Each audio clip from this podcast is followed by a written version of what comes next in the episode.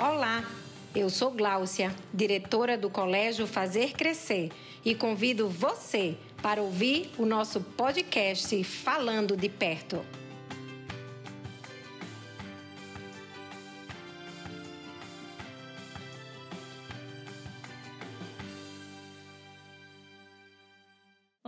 Eu sou Laís e estou mediando mais um podcast Falando de Perto. Desta vez, vamos conversar com os queridos professores Kelly Muniz, de inglês, Daniel Martins, de sociologia e Peterson Silva, de matemática. Também com os queridos alunos Catarina Gadelha e Heitor Leon, do terceiro ano médio. E essa galera maravilhosa, gente, está aqui para conversar sobre um projeto muito bacana de educação financeira idealizado por Kerley e abraçado tanto pela turma quanto pelos professores Daniel e Peterson. É... Kerley, conta para a gente, resumidamente, como foi que surgiu essa ideia de trazer para a sala de aula a experiência de lidar com a dinâmica financeira. Hello, Laís. It is a pleasure. Oh, brincadeira. Não vou, não vou fazer em inglês, não. Olá, ouvinte, todo mundo. É muito prazer. Uh, a ideia de financial literacy uh, veio primeiro para mim, é, é, o termo em inglês para educação financeira, uh, ao perceber uma mudança enorme de foco dos jovens. Eu acho que essa mudança veio desde 2017, quando a BNCC foi assinada, e na BNCC foi incluso educação financeira como um tema transversal. E isso me chamou a atenção, porque ah, desde o fundamental, entrando para o médio, eu estava na época criando é, materiais didáticos e criando assim, e aí eu, eu parei e disse: olha, esse assunto de financial literacy é um assunto que vai ser importante. Eu tive a curiosidade na época, é, já indo para 2019, de olhar a quantidade de pessoas jovens que aplicavam na bolsa de valores, que compravam ações, e da população brasileira como um todo. Então, assim, lendo em inglês, né, a gente lê muita coisa sobre outros países. Uh, ah, Para você ter ideia, Laís, hoje no Brasil nós temos 3 milhões de pessoas físicas, mais ou menos, na Bolsa. Uh, vamos dizer que isso seja aí 3, 3,5% por cento da população. Comparado com os Estados Unidos, a gente tem 55% da população que investe em algum tipo uh, de, de, de economia, algum tipo de investimento, quer seja ele government bonds ou stocks mesmo. Então, a terminologia em inglês muito forte, buy and hold, assets, a, a, a, terminologia internacional ela é toda em inglês do mercado financeiro. A, a presença disso, o aumento da procura disso uh, pelas pessoas jovens e até uh, pela população em geral, eh, me fez perceber que isso era algo que precisava ser trazido para a escola por causa da sua relevância e por causa da utilidade pós-escola. Foi quando, conversando com o Pepe, não foi? Uh, a gente, na, numa sala de professores. Conta aí, Pepe. Bom, Laís, prazer estar aqui, os alunos também, professores. Uh, foi uma conversa que eu tive com o Kerley e daí coincidiu que essa conversa surgiu com uma turma que tinha muito interesse uh, na área de finanças.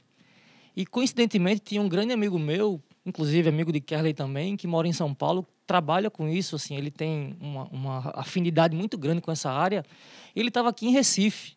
Então daí surgiu um convite para que ele viesse aqui no CFC, viesse, fosse lá no CFC para dar uma palestra.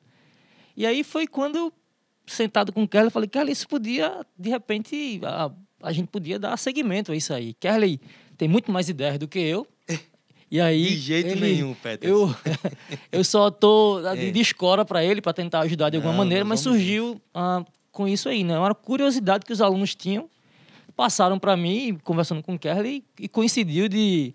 É, Lamec é o nome dele, um grande amigo, tá aqui em Recife, e ele se dispôs a participar lá no CFC. Então, foi, um, foi um dia bem especial. Um, e aí, a partir dessa palestra, nós... É, a gente sentou e pensou num formato que fosse um formato educacional, mas que também não fosse um formato passivo, que fosse um formato onde uh, é, o professor de inglês gosta de falar coisas em inglês, né?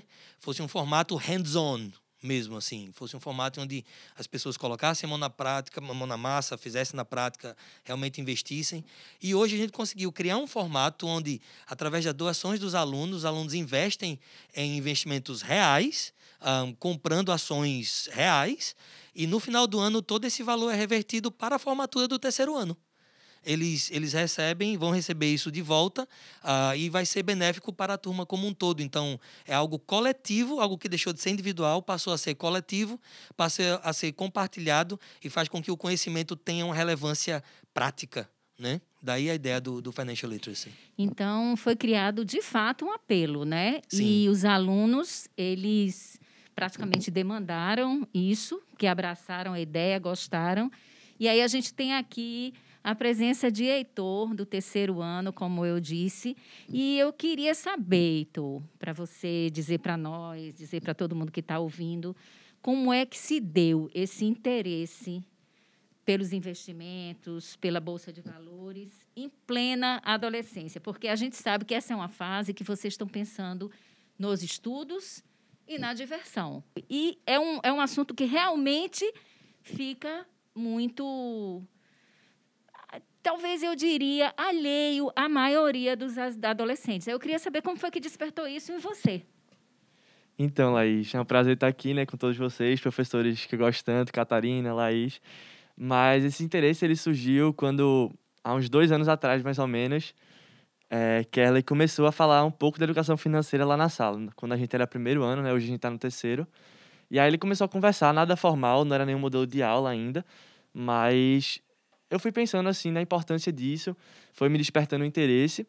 E a partir daí eu fui buscando conhecimento em redes sociais. É, eu tenho um cunhado que ele já investia um tempo também.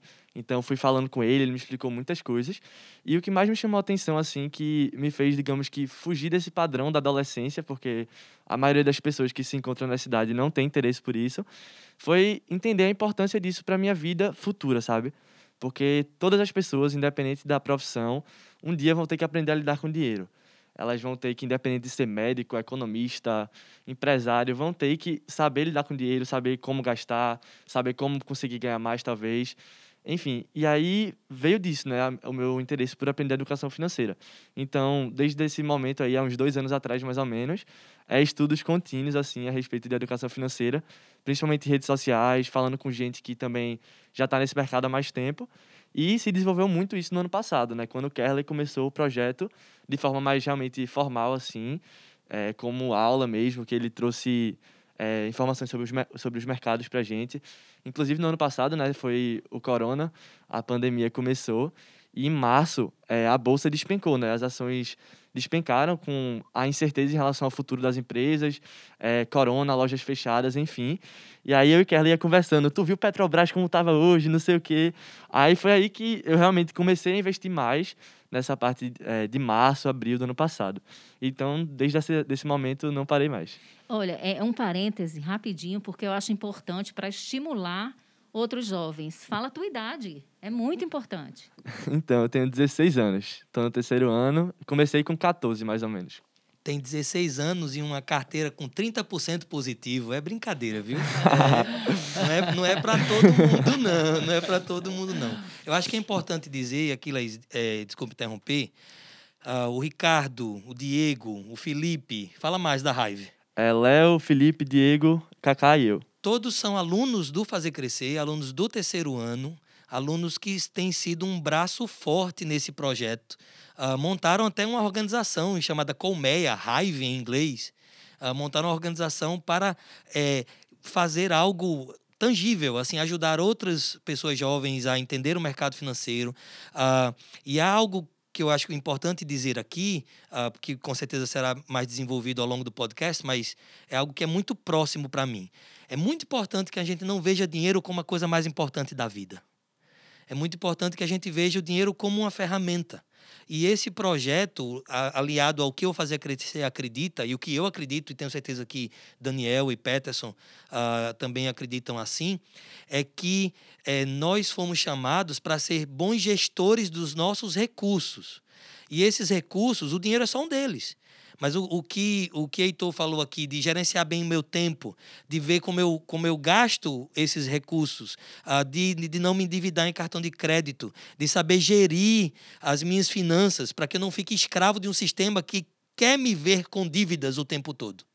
Uh, mas se eu conseguir é, dominar o dinheiro e ele não me dominar, então eu vou conseguir também dominar o meu tempo. Porque eu não serei escravo do dinheiro e não serei escravo de depender uh, de, um, de um paycheck, assim, depender daquilo para sobreviver, porque eu vivo atolado em dívidas. Então, isso tem a ver com, com gestão de tempo, isso tem a ver com, com prioridades, tem a ver com tempo para você fazer aquilo que eu acredito uh, que Deus chama você para fazer. Então, essa, essa palavra, assim, esse cerne do projeto é muito importante para que você não saia amando dinheiro. Ao contrário, você saia sendo dominador de mais um recurso chamado dinheiro, que é uma ferramenta para alguma coisa. E ao dominá-lo, então, você pode ter tempo e condição e liberdade para realmente usar o seu tempo naquilo que muito vai abençoar outras pessoas. Professor, é, você acabou de me dar uma deixa, então, quando você fala da questão né, de. Foi forte e importante essa frase. Eles não podem amar o dinheiro. Sim. Eles têm que aprender a gerenciar o dinheiro isso. e isso interfere na vida deles. É, você concorda, Leon, com concordo isso? Total... Acho que você trouxe essa experiência para você, para sua vida? Sim, concordo totalmente com isso que Kelly disse. Assim, eu enxergo o dinheiro muito como meio e não como um fim. Né? A gente não pode querer viver para ter dinheiro e somente isso. Acho que o dinheiro ele é um meio para você alcançar sonhos, para você conseguir viajar o planeta, é, conseguir é, dar uma boa qualidade de vida para para sua família, enfim. Então, você saber se organizar financeiramente, você saber gastar o seu dinheiro, é muito mais do que ah, ganância ou algo do tipo. Pelo contrário, vai ser algo que vai te ajudar na sua vida, ajudar as pessoas que estão perto de você.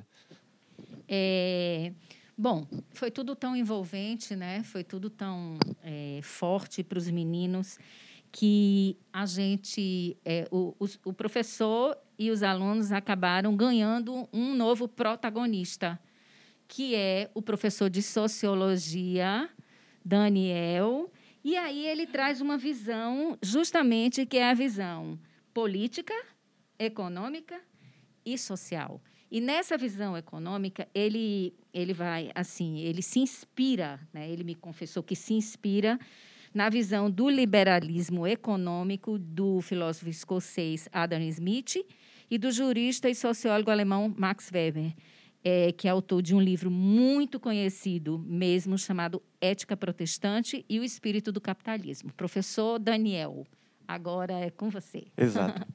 bom, muito bom estar aqui com vocês. Né? Muito obrigado por essa oportunidade e já tenho aprendido bastante aqui.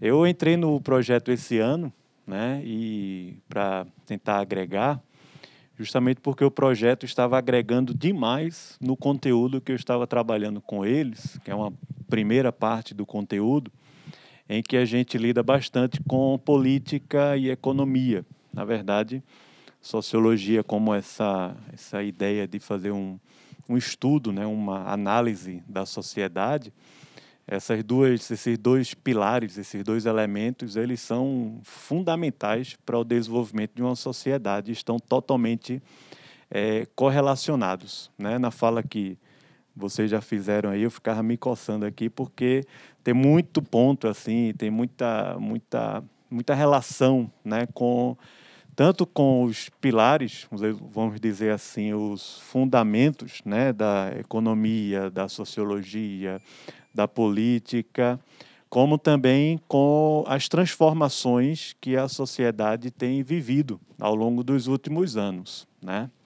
De um lado, que eu posso dizer, ou seja, do lado dos fundamentos, é pensar que, como é, Laís colocou, o liberalismo econômico né, do Adam Smith, ele seria aqui um, um, um grande fundamento, né, essa doutrina econômica de uma ideia de menos ou nenhuma intervenção estatal. É difícil a gente falar sobre liberalismo econômico no Brasil, porque a, os brasileiros, no geral, isso estou usando aqui vários autores para falar, é, no geral, nós brasileiros confiamos muito que no Estado, confiamos muito que o Estado ele tem poder e tem força para me educar, para cuidar da minha vida, para cuidar da minha saúde, para cuidar do meu dinheiro. Não é à toa que a gente paga INSS e tem o FGTS, e, e trazendo aqui para o elemento né, da, do dinheiro. Então, nós confiamos demais no Estado, né? e, por outro lado, também nós culpamos demais o Estado, ou seja, é, sempre o Estado é o problema. Né? O Estado é um um elemento assim visível e gigante para nós brasileiros. É tanto que no Brasil o tema do liberalismo econômico ele tem se democratizado nos últimos anos. Né? Vamos dizer que um movimento forte né, do, da, do neoliberalismo ali na década, final da década de 80, mas início da década de 90 aqui no Brasil. No entanto, esse elemento se democratizou para se falar sobre Adam Smith, sobre a escola austríaca, sobre Mises e, e, e pessoas protagonizando também essa, essa doutrina aqui no Brasil. É Escola de Chicago, né? muito recentemente, tradução de livros, materiais sobre isso, né? muito recente né? na história aqui nossa. No Brasil, ser liberal economicamente falando é acreditar num capitalismo de bem-estar social, ou seja, o máximo que se tem, na, inclusive muitas faculdades de economia sobre o liberalismo, é o keynesianismo. Né? É, é uma ideia de, de intervenção do Estado na economia a fim de prover, né, de providenciar os direitos sociais para a população. Então, casou demais, né? Para ser bem mais simples, o que a gente trabalha bastante ao longo dos três anos é dentro de um eixo indivíduo-sociedade, né? De um lado, de um lado do indivíduo, a, a, o valor maior é a liberdade. Ou seja, quanto mais livre o ser humano for para tomar as próprias decisões de forma autônoma, isso não quer dizer ser escravo como o Kerley bem pontuou, né? Ah, mas tomar as próprias decisões, né, de forma dentro dos seus próprios valores, né? De um lado, o, o indivíduo ele valoriza, né, tem como valor agregado a liberdade, e isso envolve aqui o dinheiro, envolve a, a religião, envolve a política, envolve tudo, né? Por outro lado, a sociedade, o outro lado, né? E nesse outro lado, o valor agregado é a igualdade. Né? E foram pilares, inclusive, que foram bem fundamentados na Revolução Francesa, né? a igualdade, a liberdade e a fraternidade. Só que dentro de uma ótica econômica e pragmática, essas duas coisas elas, elas entram em muita contradição. Né? E quem falou isso foi um economista que inspirou bastante a Margaret Thatcher lá na Inglaterra, que foi o Frederico Hayek. Né? O Hayek dizia que não existe uma sociedade em que possa haver comunhão entre liberdade e igualdade. Ou nós privilegiamos mais a igualdade, o indivíduo, né? vamos dizer assim, uma tradição inglesa, ou nós privilegiamos mais a sociedade e a igualdade, numa tradição mais francesa. Então, esse projeto, para mim, assim, foi um projeto que agregou demais no meu conteúdo, né? na vida dos alunos, e eu acho que daqui a pouco eu vou tentar falar o porquê disso na prática, né? e agregou demais no crescimento, no desenvolvimento de perceber né? uma, uma política, economia, sociedade funcionando de forma totalmente entrelaçada, interrelacionada. Né? Então, eu também compartilho muito dessa visão do Daniel, assim, mais liberal. Acho muito legal o que Adam Smith idealizou lá no final do século XVIII, né? O que ele teorizou o capitalismo, assim, basicamente. E eu acho que a sociedade ela se desenvolve, principalmente economicamente, quando as trocas voluntárias acontecem, né? E acontece a geração de riqueza. Por mais que, por exemplo, a distribuição de renda ela seja importante, mas o que realmente gera valor para a sociedade é a geração de riqueza que acontece atra através das trocas voluntárias, né? E é até interessante que, na minha visão, é, o problema da sociedade não é a desigualdade, sim a pobreza, né? Então a gente precisa combater a pobreza, por exemplo. Ah, veja, é, sim, obviamente é, é, é, riquíssimo isso que a gente traz, né? Ah, a visão aqui de um, de um professor de linguagens, é, olhando para a sociedade como um todo, Eu acredito que é, precisamos fazer o que Daniel fez, que é, é perceber segmentos diferentes da sociedade. E perceber que segmentos diferentes da sociedade vão ter visões diferentes. Então, talvez o, o, o amado ouvinte que nos escuta aqui seja uma pessoa que diga assim: eu não confio no Estado. Talvez você tenha essa, essa visão, essa ideologia, mas na prática você paga o FGTS. Na prática você, você espera o, o seguro-desemprego. Na prática você, você talvez ah, de palavra você diga não, eu, eu não dependo do Estado, mas na prática você um, um pedaço de você sente-se confortável porque você sabe que existe um, uma força do Estado que vai de algum jeito trazer algum benefício financeiro, de segurança, uh, de saúde para você. Isso é muito polêmico, é muito difícil porque se a gente for navegar em é, segmentos diferentes da sociedade, essa dependência do Estado vai ser maior ou menor. O outro lado da moeda aí é o empreendedorismo. Porque o empreendedorismo mostra uma força jovem que não quer depender do Estado. Uma força jovem que é, talvez até entre em conflito em casa com o pai e a mãe quando o pai diz assim: é bom que você tenha um emprego de carteira assinada. E o menino diz: eu não quero. Não quero ter vínculo empregatício. Eu quero ser empreendedor. Eu quero criar minha empresa. E isso são visões diferentes de estabilidade, do que significa uma vida profissional bem-sucedida, são visões diferentes do que você enxerga como sucesso na sua vida profissional. Ah, e isso, é, essa, esse conflito de gerações é também um conflito de visões econômicas e de visões sociais. Perfeito, Kerley. É a pergunta que vale quatro bitcoins, né? Como resolver o problema da Opa. desigualdade social? É, é a pergunta de um milhão, né? É complicado. Vale quatro bitcoins, né? É. então, Peterson comprou duas, é... quando estava baratinho. Quem Peterson tem dois, tem dois, dois bitcoins. Mas assim, o, o, o que está agregado a isso aqui é justamente a mudança da mentalidade de uma geração. E aí eu vou dizer da minha experiência sobre o assunto, né? Eu estava na, eu, eu, tra, eu sou professor já no Fazer Crescer desde 2006 mais ou menos e trabalho com a geração millennials e geração Z e tudo mais já há bastante tempo, né? É, e eu recebi uma certa ocasião na minha casa um grupo de jovens de 18, 20 anos e estávamos lá terminou a reunião, comidinha tal e eu liguei o FIFA para jogar no videogame, né?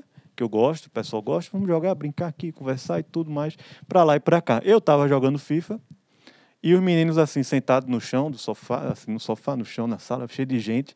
E aí quando eu vi os meninos conversando assim, ITSA 4, PETRE 4, é, VEG não sei o quê. E eu fiquei assim olhando, eu disse, meu Deus do céu, o que é que esses meninos estão falando? Não é? Ou seja, eu estava lidando ali com, e eu percebi naquele momento, que eu estava lidando com uma outra geração de uma forma equivocada até. Eu estava lidando com a nova geração da maneira como eu lidava com a geração anterior. Aquela galera tudo já estava investindo em bolsa, já conhecia Bitcoin. Eu não sabia o Bitcoin, o valor e essas. Né? Então, a, a, geração que é chamada geração millennials, elas chegaram para mudar o mercado. É, o Estadão, tem uma matéria do Estadão no Investidor, em que ele fala que essa é uma geração conectada com propósito, que prefere viver a vida a acumular bens. Adepta a, do equilíbrio entre vida pessoal e profissional, heavy users das mídias sociais, que busca estabelecer uma relação com as marcas através delas, forma comunidades ativas, busca flexibilidade, é autêntica e valoriza os conceitos de sustentabilidade, responsabilidade social e diversidade. Perfeito. Esse é o perfil que eu acho da, dessa geração. Perfeito. Mas é o seguinte: é... educação financeira na disciplina de inglês, educação financeira na disciplina de sociologia, e aquela disciplina que está naturalmente, intrinsecamente ligada aos números, aos percentuais, ao sobe e desce, às frações. E aí, professor pois Peterson, é, matemática, é. me é. conte, qual o seu papel? Bom, primeiro eu estou dando um suporte ao que está acontecendo. Né? Eu tenho analisado os grupos. Os grupos têm andado muito sem a nossa participação, mas ao mesmo tempo aquele olhar, né? Que a gente olha o que eles estão vendo, a cobrança mês a mês do, do da taxa. Então, a princípio, é isso que eu, tô, que eu tenho feito, né? É um, é um acompanhamento do que está sendo feito e trocando sempre ideias com, com Kerley, né? E atrelado a isso, eu acho que é passar aquela ideia principal que o uso do recurso, assim como uma estratégia matemática, ela está pautada em três, em três condições, né? Uma delas é a análise. Eu acho que um investidor, um bom matemático ou qualquer outra profissão, você tem que estar tá sendo capacitado a fazer uma análise do que está acontecendo. Foi isso que acabamos de ouvir aqui com o Daniel, não é isso? Numa sequência, seria você montar uma boa estratégia. Então, matemática tem muito a ver com isso. Você lê um texto, né, você analisa o que está sendo cobrado ali, na sequência, você monta uma estratégia e, em seguida, a final é a execução.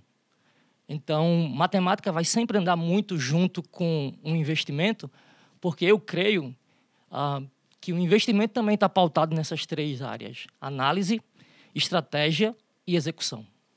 Ok, olha, eu sou filha de um engenheiro civil e eu sempre tive medo de matemática. E ele dizia: matemática é vida, vai estar na sua vida o tempo todo, perca o medo.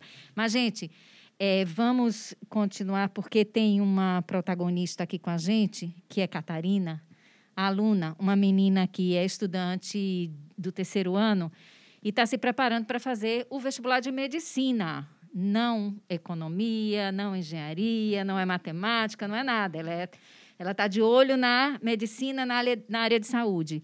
E ela é um exemplo de um cenário que começou a mudar, ainda a gente não considera o ideal, mas que começou a mudar, que é o cenário das mulheres no mundo financeiro. Claro que não começou agora, mas Catarina é outro exemplo. Junto com o Heitor, ela também é uma adolescente, ela é uma menina que está de olho na faculdade de medicina, na profissão de saúde, mas ela está envolvida e é uma grande protagonista nisso. E eu quero ouvir Catarina, porque é bem curioso. Além de curioso, é muito representativo nos dias de hoje. É que eu tava meio caladinha, né? Mas... Não pode ficar calada. é um prazer estar aqui com vocês, né? Com meus professores, Heitor, Laís, todo mundo. E, bom, antes de tudo, eu vou dizer que tu disse para Heitor dizer. Então, eu tenho 18 anos. É... Eu, na verdade, eu sou da área dessa, eu sou mais ligada a essa área de tipo natureza no colégio, que na verdade em profissão é mais biologia, é tipo área de saúde. Mas eu tenho um irmão que ele é basicamente o meu oposto. E ele gosta muito disso. Ele está fazendo direito, mas ele está trabalhando para entrar no, na área de mercado financeiro do direito. Ele gosta de direito empresarial. E nisso começou assim, eu a conhecer esse assunto. Eu sempre fiz, ai, Gabriel, que negócio chato, pelo amor de Deus. E aí ele chegava e chegava da faculdade, chegava do trabalho e dizia: Vem cá que eu vou te dar uma aula que eu tenho que aprender isso. Aí ele abria o computador, pegava a apresentação dele e dava aula para mim. E aí ele fez isso, já chegou, tipo, ele pegar um quadrinho que ele tem no quarto dele, tipo, me dar uma aula e eu anotar a coisa. Eu tenho literalmente anotação dessas coisas assim. E, tipo, foi assim que eu comecei a entrar no assunto. Porque, na verdade, não é uma coisa que eu acho, meu Deus, que negócio massa. Mas é uma coisa que eu percebi que é uma coisa. Eu tô falando tanto uma coisa, né? Mas é algo que eu percebi que é extremamente necessário para qualquer pessoa. Porque, assim, quem não sabe lidar com o seu dinheiro, feito que a diz, Pronto, começa aqui, ah, não, tô ganhando meu dinheiro, eu ganho meu salário aqui, pronto, salário de classe média. Aí, quando vê, gasta tudo, não sabe, não sabe guardar, não sabe investir, não sabe lidar com seu dinheiro e fica nessa de gastar tudo que ganha no mês. Esse tipo de coisa leva você, quando você chegar ah, uma, quando você tiver mais velho, precisar de uma aposentadoria, você não vai ter uma aposentadoria que lhe sustente feito você sustentava quando você Ô, Catarina, conseguia trabalhar. e às vezes a pessoa até poupa dinheiro, até guarda, Exato. mas não sabe onde aplicar, deixa lá na poupança. Exatamente. E dinheiro parado é dinheiro desvalorizado. Porque, inclusive, Gabriel me disse isso. Você, quando fez sua apresentação, tô falando de Heitor, na, lá na sala, com os meninos, falaram sobre isso, que a moeda se desvaloriza. E você deixar seu dinheiro parado, você tá perdendo dinheiro. Mas a questão não é você se preocupar em perder o dinheiro, você se preocupar em eu preciso não estar estressado com isso, porque eu preciso aproveitar meu filho, eu preciso aproveitar minha família, eu preciso saber viver a minha vida. Tem uma frase que eu gosto muito que é: investimento é para dar tranquilidade. A partir do momento que ele tá lhe estressando, fuja. Então, investimento é para você saber tranquilo que você tá ganhando acima da inflação, que seu dinheiro tá rendendo, que você vai ter uma apostadoria tranquila no futuro. Inclusive, esse foi um dos motivadores, assim, para eu entrar nesse mundo. Foi ver que, caramba, daqui a 30, 50 anos, a pirâmide etária ela vai virar. Vai ter muita gente velha, muita gente dependendo da previdência e pouco jovem trabalhando. Então, como é que esse esquema de previdência que a gente tem hoje vai se manter, sabe? É, Eu acho que no futuro não vai ser como é hoje, assim, de você se aposentar com 65 anos, ganhar o seu, a sua aposentadoria. Acho que muita coisa vai mudar e a gente não pode depender disso. Isso. Veja que, só para falar de números, né? Pegar aqui, 2011 a 2016, nós tínhamos em torno de 500 mil pessoas investindo seu dinheiro em bolsa, essas coisas, em, até 2016. Em 2020, esse número dobrou, ou seja, o número que tinha na bolsa dobrou, alcançou um milhão. Né? 2000, perdão, 2019, 1,6 milhão. 2020, 2,48 milhões de pessoas investindo, né? É, com um montante de investimento que ultrapassa 303 bilhões de reais. No entanto, a 54% dessa montante tem uma carteira abaixo de 10 mil reais e 49% estão justamente numa idade que é considerada jovens, 25 a 39 anos, ou seja, mais da metade dessa turma tem abaixo de 40 anos e está investindo abaixo de 10 mil reais, ou seja, a tecnologia democratizou o acesso, né? E esse é um grande ganho da tecnologia. Eu acho que, ah, apenas para complementar, eu queria voltar para a Catarina, mas eh, nessa mesma pesquisa, as pessoas perguntam por quê? Por que apenas 3,5% da população brasileira tem segurança de investir em ações, em tesouro direto, ah, em, em fundos de investimento? E a resposta é falta de conhecimento, falta de segurança. Ah, você parece que você confia muito mais numa instituição financeira ah, e colocar o seu dinheiro na poupança do que você trazer essa gestão para si e colocar numa corretora. Só de dizer o nome corretora você já tem medo. Só de dizer que eu vou investir numa ação algo volátil já tem medo. Então esse medo só pode ser vencido com conhecimento. Esse medo só pode ser vencido com informação, com, com um jeito de você sentir-se seguro de fazer o que Peterson disse, de fazer a análise, de fazer a leitura, não é isso? A, a, a estratégia, e para que você possa então chegar a, a uma ação. É, é, eu queria voltar para Catarina, porque eu queria ouvir assim: pós ensino médio, você pensa continuar investindo? Sim. Por quê? pelo próprio motivo que a gente está tratando aqui, de que não é uma coisa, não é simplesmente um trabalho do colégio, é uma coisa para a vida, sabe? Para a vida da gente, para a gente saber ter uma vida tranquila, sem aperreio, com essas coisas assim que são coisas que, né, são controláveis. É, só retomando o que Kelly falou, é um episódio recente, numa conversa com um amigo, ele sabe que, que eu tenho uma conta numa corretora e aquela coisa toda, aí veio questionar, né? Mas, rapaz, se houver algum problema, ah, onde é essa corretora aí? Cadê, cadê a agência? Como é que eu faço? É a visão ainda de que o prédio é a empresa. Pois é. Tem. eu não- aqui em Recife, você, eu não vou te indicar nenhum lugar, porque simplesmente esse lugar não existe. Ele, não, então jamais eu vou, eu vou pegar meu dinheiro que está lá no Banco do Brasil. Rapaz, que eu sei quem é o gerente, eu, eu tenho acesso lá. Vou tirar o dinheiro lá e colocar. no- Não, então, enfim, Não, e- é uma mentalidade que precisa. É. Não, e essa pergunta que Kelly fez à Catarina é muito importante, porque a gente está falando de, de duas coisas. A primeira é profissões do futuro, ou seja, pessoas que vão trabalhar com isso. Então, quando a gente tem aqui um dado de 2 a 3% da população brasileira investindo em bolsa, a gente pensa assim, é pouca gente. O investidor, o empreendedor pensa o quê? Tem um mercado aí. Se eu tenho 2 a 3% da população, eu tenho um mercado gigante. E a educação financeira, trabalhar com finanças, é uma das profissões que tem crescido e é uma das profissões do futuro.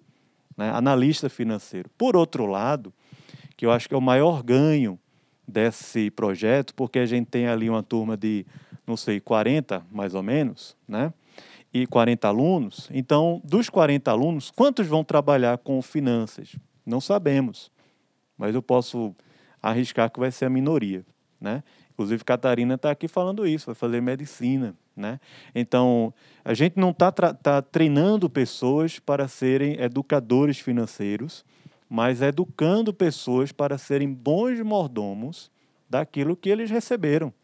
Né? A, a boa dádiva, como a Bíblia fala, que eles receberam para poderem administrar e cuidar melhor, né? com mais autonomia, com mais conhecimento, com mais democracia, né? com mais transparência, né? com mais inteligência até, ou seja, serem bons mordomos. A educação financeira tem a ver com isso, ser mordomo de uma coisa que não é minha, né?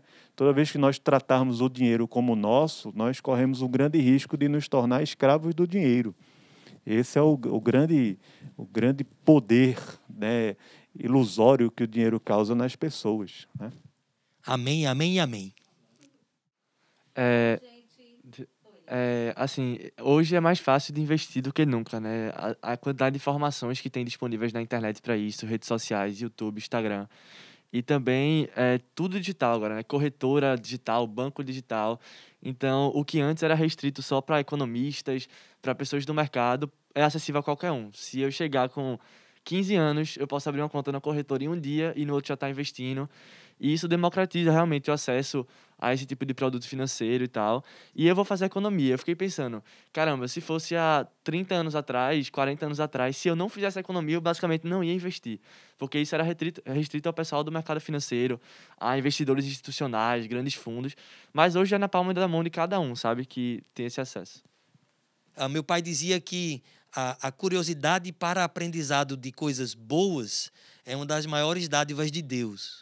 Se você tiver prazer em aprender coisa nova, então você pode juntar um professor de matemática, um professor de sociologia, um professor de inglês, porque junto com os alunos todos nós estamos querendo aprender coisas novas e usar esse conhecimento para aquilo que Deus chamou a gente para fazer. Usar esse conhecimento para o bem. Se você tem esse prazer, então você tem o prazer de lifelong learning, que é aprender ao longo da vida toda. E se você aprender ao longo da vida toda, você sempre será uma pessoa que tem algo para contribuir. E já caminhando para o final, acho importante a gente falar mais um pouquinho sobre esse projeto, né, que acho que vai cooperar muito com tudo isso que a gente tem conversado nesse processo de avanço da sociedade no mercado financeiro, enfim, nas finanças. E basicamente a ideia do projeto é que a gente, eu e mais quatro amigos que a gente falou antes, né, Diego, Kaká, Léo e Felipe, é, que a gente já investe há um tempo e tal, já tem um pouco mais de conhecimento sobre isso. Kerla chamou a gente e fez, ó, me ajuda aí pra gente levar isso aí pra galera que ainda não conhece esse tema. E aí a gente basicamente organizou uma aula, uma mini palestra assim de uma hora, duas horas, para falar dos principais tópicos de mercado financeiro, investimentos, ações, renda fixa, renda variável, enfim. E aí a gente fez essa apresentação pro pessoal lá. Muita gente se interessou, gente anotando coisas, gente que fez perguntas no final. E aí depois desse, dessa aula, é, a gente deu continuidade, ao, deu continuidade ao projeto através de grupos, né? Cada um de nós, de cinco amigos, fomos uma cabeça de um grupo. E aí as outras pessoas entravam nesses grupos e cada um contribuía com 10 reais por mês, que o dinheiro ia ser pra formatura, vai ser para o final é, na formatura, né? E aí a gente vai investindo todo mês, é, 50 reais, 70 reais em ações, em renda fixa, coisas reais de verdade para as pessoas já ganharem prática e aprenderem como analisar os ativos e como iniciar nesse mundo, assim. Isso. E conforme a gente tem falado aqui, projeto está dentro de uma própria visão que a escola tem, dos valores cristãos que a escola tem, a ideia de que um, de uma educação financeira não como um, um, alguém que nos domine, mas como uma mordomia, né? E tem um texto na Bíblia que fala exatamente isso, em 1 Timóteo, em que o apóstolo Paulo diz que é uma grande fonte de lucro a piedade, ou seja, a vida com Deus, e ter um coração satisfeito, ele diz, o contentamento. Porque nada temos trazido para o mundo, nem coisa alguma podemos levar dele. Tendo sustento e com o que nos vestir, estejamos contentes. Ora, os que querem ficar ricos, eles vão se dar mal, eles caem em tentação e cilada. Em muitas concupiscências, desejos insensatos e perigosos, perniciosos, as quais afogam os homens na ruína e na perdição, porque o amor do dinheiro é raiz de todos os males. E alguns, nessa cobiça, se desviaram da sua fé e a si mesmos se atormentaram com muitas dores. Parece contraditório, né? Mas na verdade não é. Porque aprender sobre recursos e dominar sobre eles é fazer o que eh, Daniel leu, acabou de ler aqui no apóstolo Paulo. Era para que você tenha uh, domínio do seu tempo, domínio dos seus recursos e com esse domínio você possa depender de Deus para organizar a sua vida Ajudar e não ser também. escravo desses recursos, não ser escravo do seu tempo. Então, uma boa mordomia, obviamente que passa por conhecimento, passa pelo prazer de ser um bom administrador, mas sabendo que aquilo não é o seu ídolo, que aquilo você tem domínio sobre ele e não ele sobre você. Então, é, é, uma, é uma interpretação que eu acho que precisa todo mundo refletir para o jeito que a gente lida com o dinheiro fala muito das nossas prioridades e do que está no nosso coração. Bom, gente, é, eu quero agradecer. Acho que foi espetacular essa conversa. Sinceramente, eu gostei muito. E quero agradecer a presença de vocês, o tempo de vocês, em nome do colégio. E a gente se vê numa próxima oportunidade. Muito obrigada.